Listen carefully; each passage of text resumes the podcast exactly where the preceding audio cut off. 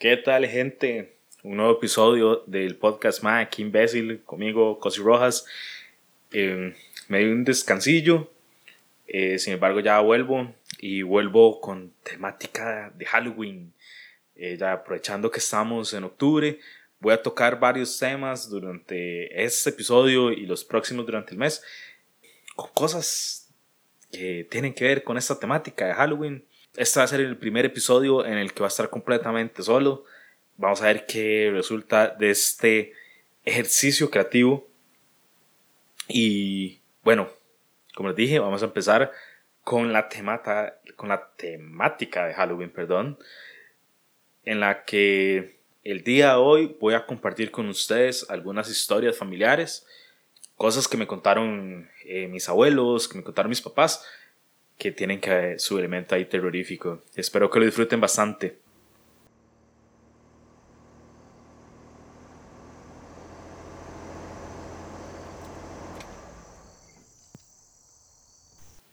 Esta primera historia sucedió en la década de los 60, tal vez inicios de los 70, en Acosta, un cantón rural del San José en un lugar que se le conoce resbalón. Contaba mi abuela que una vez, siendo de noche, eh, uno de sus hermanos llegó corriendo, muy asustado, casi llorando, a la casa de ellos. Le sorprendió porque era, era de noche y porque su hermano era el clásico machista campesino que no llora. Y ese día lloraba como que si fuera un niño le dieron eh, café, le dieron agua, y lo sentaron y le preguntaron qué, había pasado. Para lo que él procedió a contar lo siguiente. Venía él de una borrachera en el centro Acosta, bajando cuesta del lugar donde vivían, y empezó a notar que a lo lejos se venía acercando una luz. Supuso que era un carro pero le pareció muy raro. Primero porque estaba en una zona nada transitada, que no cualquiera tenía acceso a un automóvil en ese momento y que tampoco el camino era bueno como para que pasara un carro. Sin embargo, fue lo primero que se le vino a la mente. Siguió bajando y la luz se, se seguía acercando. Y le extrañó que fuera una luz muy lenta y empezó a notar que la luz no era una luz blanca, una luz amarilla como la que podía ser la de un carro, sino que más bien era verde. Cuando él seguía caminando, esta luz seguía siendo más intensa, muy intensa. Pudo notar que dentro de la luz se podía distinguir una figura humana. Esto lo asustó bastante y el momento que se percató que había una figura humana dentro de la luz, la luz empezó a moverse más rápido hacia él. Él decidió hacerse un lado al camino donde había una especie de, de, banqueta donde él se tiró para, para esconderse, básicamente para esconderse, abrió su paraguas y lo puso hacia la calle y pudo notar que esa luz pasó caminando sobre el camino y era tan brillante que pudo distinguir a través del paraguas lo que venía. Dice él que lo que vio fue una calavera caminando y que esta calavera cuando pasó al frente de él se volvió a ver hacia donde estaba pero nunca se detuvo y siguió caminando y siguió caminando hasta el momento en el que dejó de verse eh, la luz.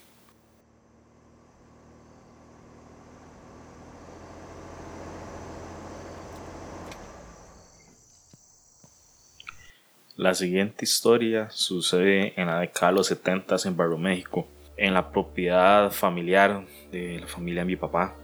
Esta casa era una. Esta propiedad era una propiedad con tres casas que compartían un mismo patio. La casa del medio era donde vivía mi bisabuela, la matriarca de la familia. Y las otras dos casas vivían mi abuela y algunos de sus hermanos o hermanas.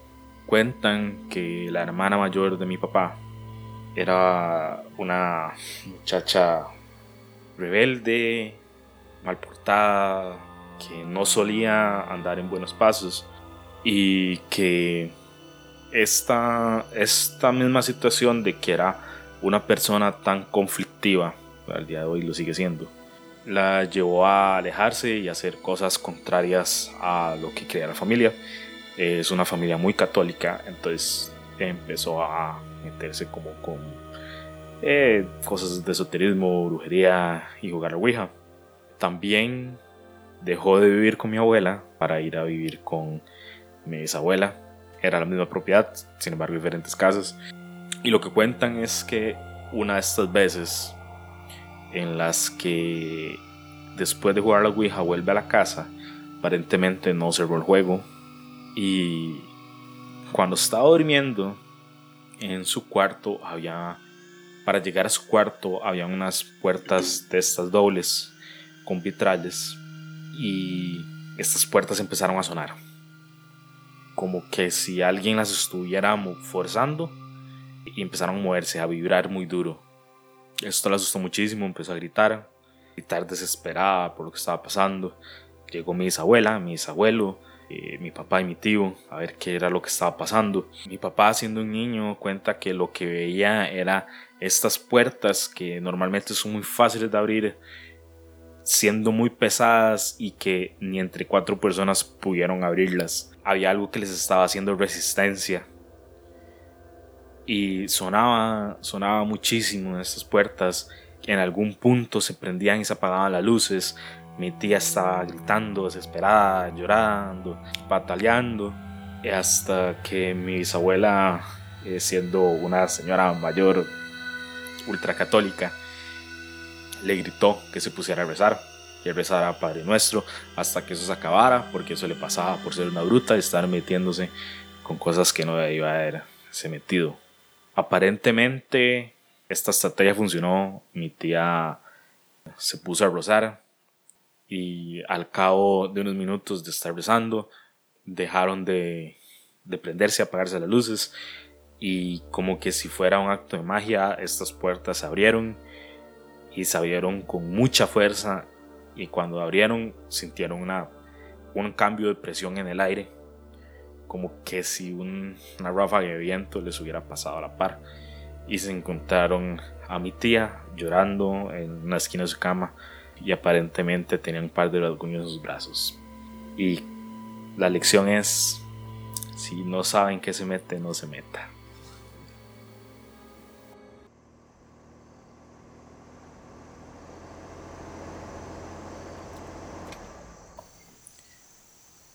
La siguiente historia me gusta llamarla El sonido en el techo.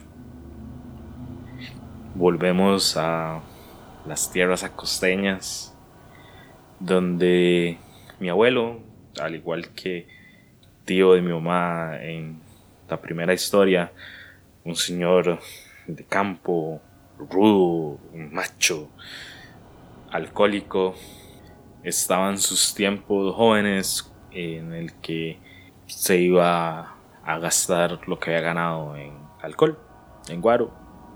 Dicen que para esos tiempos había una mujer, una muchacha, que todos en, el pueblo o allá en la costa sabían o la consideraban una bruja que estaba metida en brujería, que tanto ella como su mamá estaban en este tipo de cosas, estaban tomando guaro en el mismo lugar y mi abuelo en su borrachera decidió molestarla.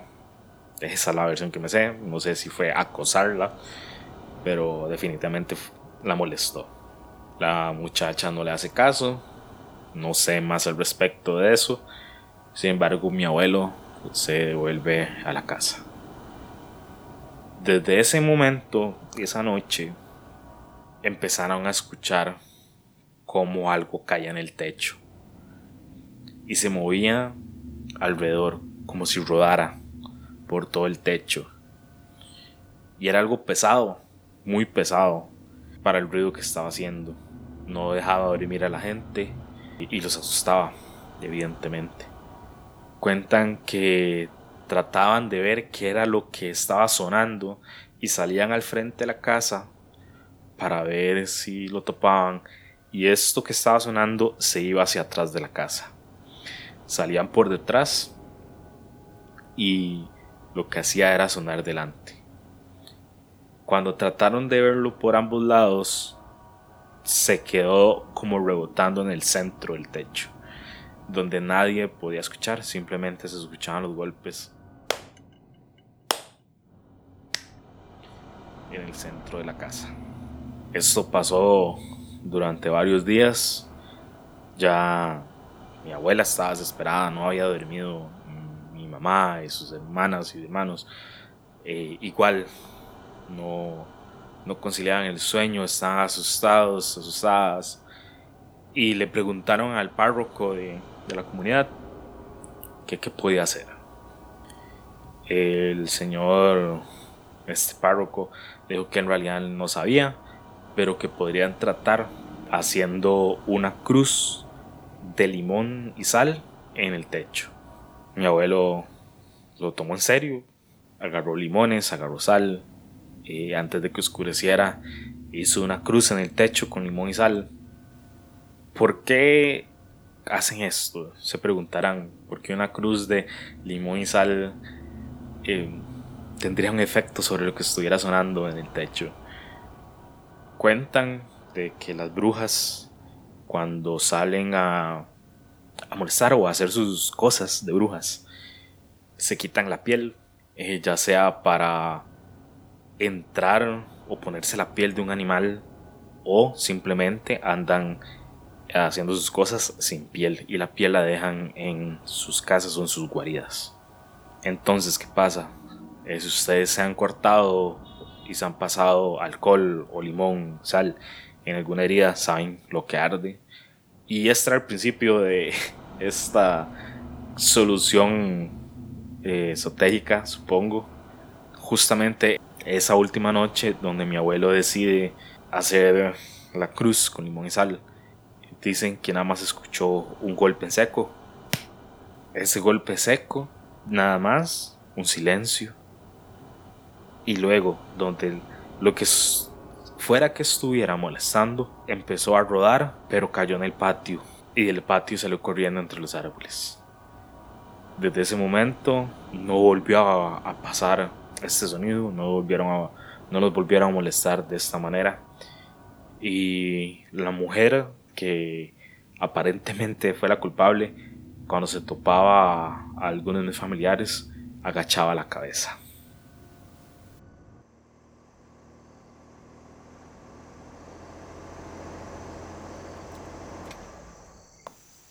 Seguimos en tierras acosteñas.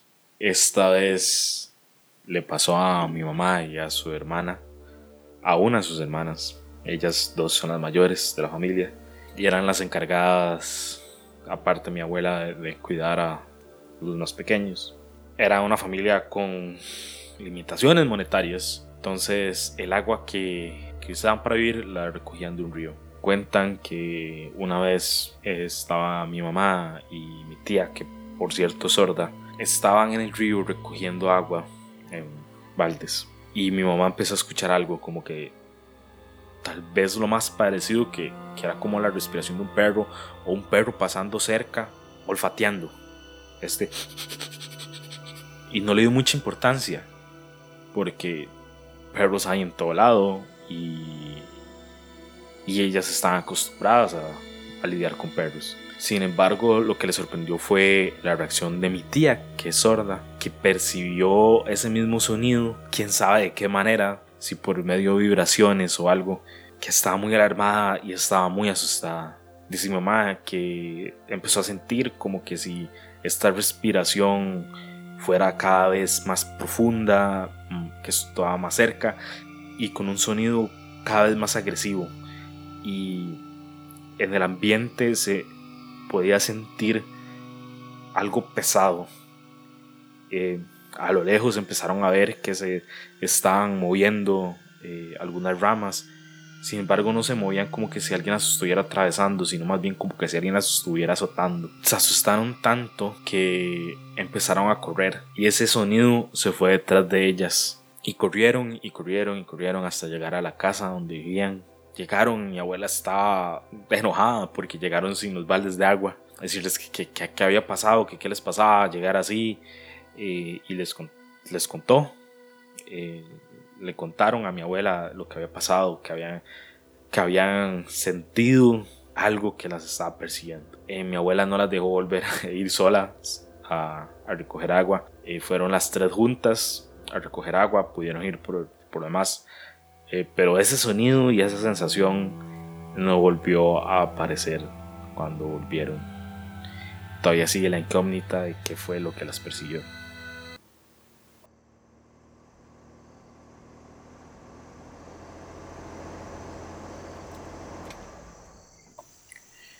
Era la década de los 70 en Barro México, en el centro de la capital, en San José. Cuando, algún, cuando aún era en gran parte cafetales. Para las personas que son de Barro México saben que, eh, que hacia el norte, donde hay límite con la Uruca, pasa el río María Aguilar. Al hacer eh, tantos cafetales y cerca de ríos y una población en crecimiento con bastantes niños, pues salían a jugar por, por esta zona cerca del río, en los cafetales. Y los juegos típicos de niños, esconderse, jugar escondido, barlanda. Esta historia eh, no le pasó directamente a un familiar, sin embargo, familiares míos fueron testigos de, de esto. En el caso de mi papá y uno de mis tíos. Estaban ellos jugando escondido en los cafetales con sus amigos del barrio, algo eh, tranquilo, lo común, salir en, las tardes a jugar escondido con todos los chiquitos del, barrio. Jugando ahí, quién sabe qué pasó en las partidas, empezaron a esconderse los niños, quien los estaba buscando, eh, los empezó a encontrar uno a uno. Sin embargo, eh, un chiquito, uno de los menores, de entre ellos los menores, no aparecía por ningún lado. Le dieron vueltas a los, a los cafetales, eh, cerca de las casas, en las calles, eh, al punto de que la persona que los estaba, que les tocaba buscar a los demás, pidió ayuda del, resto de las personas que ya no estaban jugando para buscar a este chiquito que estaba perdido. Eh, se estaba haciendo tarde, los empezaron a llamar a sus casas, eh, que fueran muy preocupados, les dijeron a, a los papás que había un chiquito que no aparecía. Ahí fue donde entraron los adultos en acción, empezaron a buscar por todos los cafetales, eh, se armó un contingente de personas para buscar al niño cerca de, del cauce, río abajo, tales, en las partes que estaban más lejos de, del barrio, ahí los estaban buscando. El chiquito no apareció, no apareció por un par de días y fue en una tarde que alguien que iba caminando por la ladera del río vio en una piedra en el centro del río al chiquito sentado riéndose. Estaba cagado de risa el chamaco. Lo que se preguntaban era cómo pudo haber llegado ahí.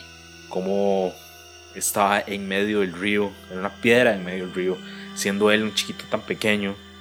Y sobre todo que no estuviera asustado, que más bien estuviera cagado de risa.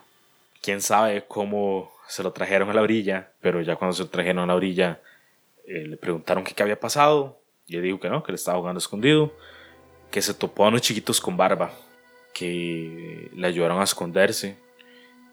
Y para él no había pasado mucho tiempo.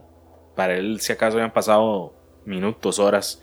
No, no se percató de que había durado días sin aparecer. Y que esos chiquitos con barba le daban confites. Le daban muchos confites y con eso comía.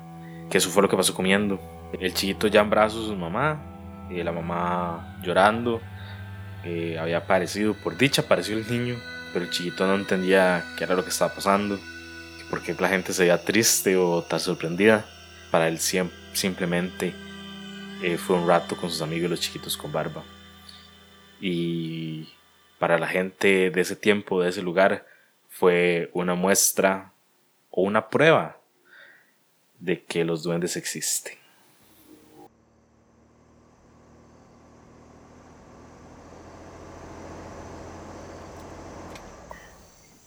Bueno, este fue mi ejercicio creativo, el primer episodio de octubre, contando algunas historias ahí, medio de terror, que, le pasó, que pasaron dentro de mi familia.